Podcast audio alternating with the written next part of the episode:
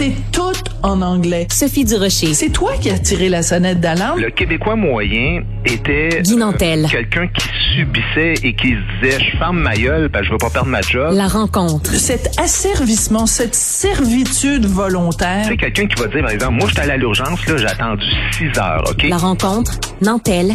Durocher. Bonjour Guy Nantel, comment vas-tu? Je vais très bien Sophie. Bonjour. Est-ce que tu étais un fan, toi, de la série Seinfeld? Euh, non, en fait, j'ai écouté Ah. quelques épisodes, mais pas que j'ai pas aimé ça, mais euh, oui, co- correct.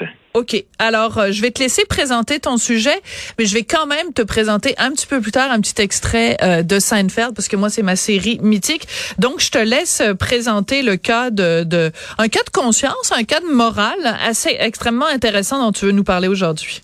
Oui, c'est un joueur, euh, Ivan euh, Provorov, donc un joueur des Flyers de Philadelphie, qui a refusé de porter un chandail euh, aux couleurs ben, de l'arc-en-ciel, aux couleurs LGBT. Moi, je te dis tout de suite, Sophie, d'entrée de jeu, là, je suis contre le geste que Provorov a posé, mais pas pour les raisons morales, justement, que tu évoques, puis que la plupart des gens euh, sont contre. Je vais t'expliquer pourquoi. Provorov, c'est un joueur des Flyers qui est payé 7 millions US par année, donc environ 10 millions canadiens. En ce moment, il y a une saison de deux buts, donc en une moyenne de 5 millions par but. C'est un petit peu hors sujet, mais tu vas comprendre. D'accord.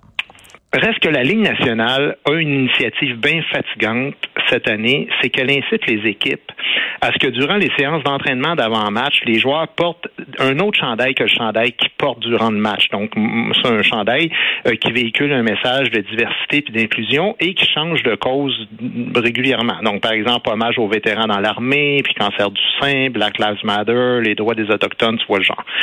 Les Flyers ont fait donc une soirée LGBT Ouais. avec le chandail arc-en-ciel et le gars décide, il dit moi je reste dans le vestiaire, je n'enfile pas ce chandail là parce que ça va à l'encontre de ma foi Bon. contre la religion orthodoxe, Orthodoxe, des ouais. Russes.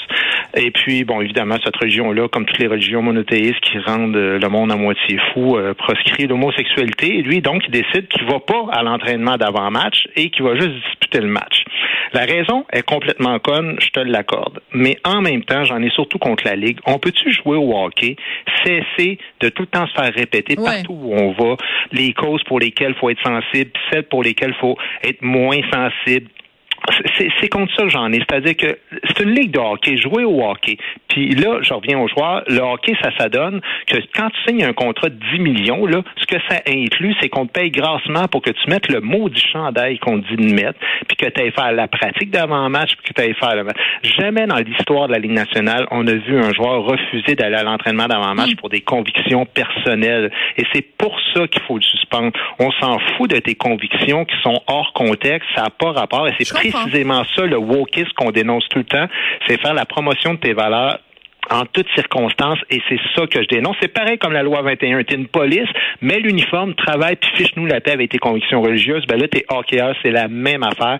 Tes convictions doivent pas prendre le dessus sur ton emploi, sinon reste à la maison. Ouais. Alors la raison pour laquelle je te posais la question en tout début de chronique, savoir si t'étais un fan de Seinfeld, c'est qu'il y a un épisode extrêmement célèbre dans euh, la série Seinfeld où le personnage de Kramer, qui est un personnage d'un grand, euh, un grand, euh, une, une grande asperge vraiment assez particulière, il va à une marche contre le SIDA et il se fait proposer de porter un, un ruban, tu sais, par solidarité pour les gens euh, qui est atteints de sida, et il refuse, et c'est absolument hilarant. On va écouter juste un tout petit extrait.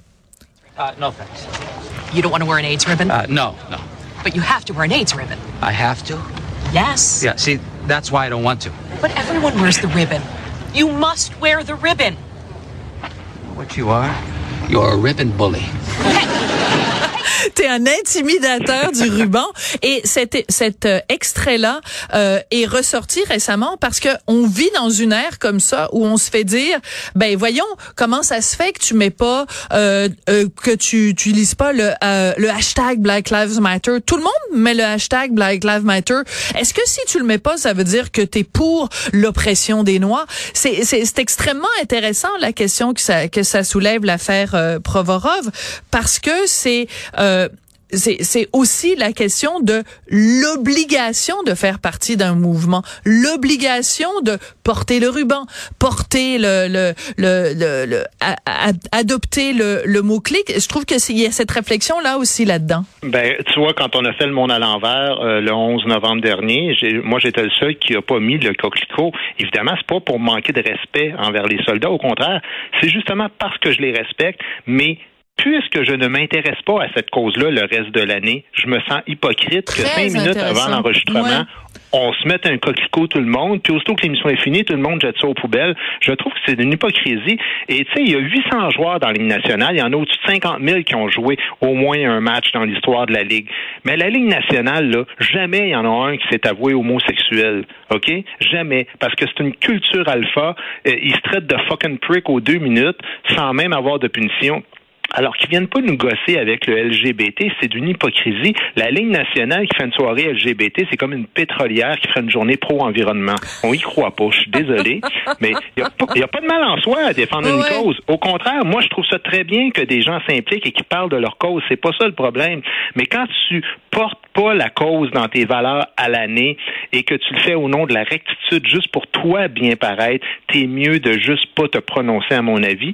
Et, et c'est comme souhaiter bonne fête à quelqu'un de qui tu te fiches les 364 jours suivants. Ça vaut ce que ça vaut comme sympathie. Oui, tout à fait. Non, non, mais j'apprécie beaucoup la nuance et c'est pour ça que c'est intéressant parce que ce genre d'événement-là, c'est comme un test de recherche, les tests psychologiques là où on présente aux patients euh, dans le cabinet euh, du psychologue, on lui présente des tâches noires et le, le patient doit nous dire ce que ça évoque pour lui.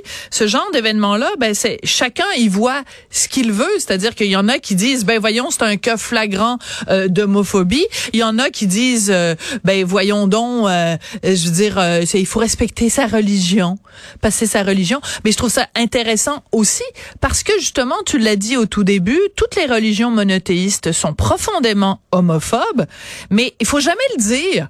Puis il y a plein de gens qui sont pour les droits LGBT, des gens qui dans, dans certains cas sont même euh, euh, gays euh, eux-mêmes, mais quand certaines religions font preuve d'homophobie, ah là tout d'un coup on les entend plus parce que c'est l'excuse de dire ah ben là c'est sa religion, qu'est-ce que tu veux qu'on ben, fasse? C'est sa religion n'importe quelle connerie que tu fais dans la vie, si tu le fais au nom de ta religion, ben tout le monde la laisse passer. On le sait, on est ben dans cette époque-là.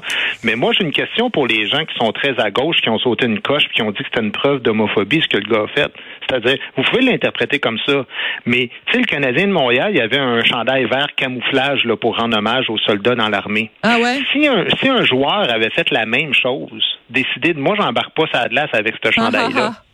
Est-ce que les gens de la gauche se seraient, se seraient révoltés comme ça puis auraient dit c'est un manque de respect envers nos soldats? Peut-être que oui, mais je pose la question, puis poser la question, c'est un peu y répondre. Puis j'ai aussi une question pour la ligne nationale qui dit non, les joueurs sont libres d'afficher leurs convictions, ce qui les habite dans leur cœur. Moi, je dis parfait. Mais si un joueur qui jouait pour le Canadien était profondément souverainiste puis qui décidait que lui il reste assis pendant la ligne nationale du Canada, est-ce que la ligne nationale laisserait passer ça ou il ferait comme la ligne nationale de football quand ils ont barré le premier joueur qui s'est posé un genou par terre pour le Black Lives Matter?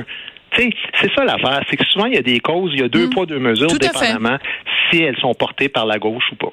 Ouais, très très très intéressant. Puis c'est vrai que le le mm, parle-moi pas du Haut Canada, ça me donne des mots de cœur. Merci beaucoup euh, Guy Nantel, tu poses euh, plein de questions. J'ai déjà hâte euh, à ta prochaine chronique. Merci Guy. À demain.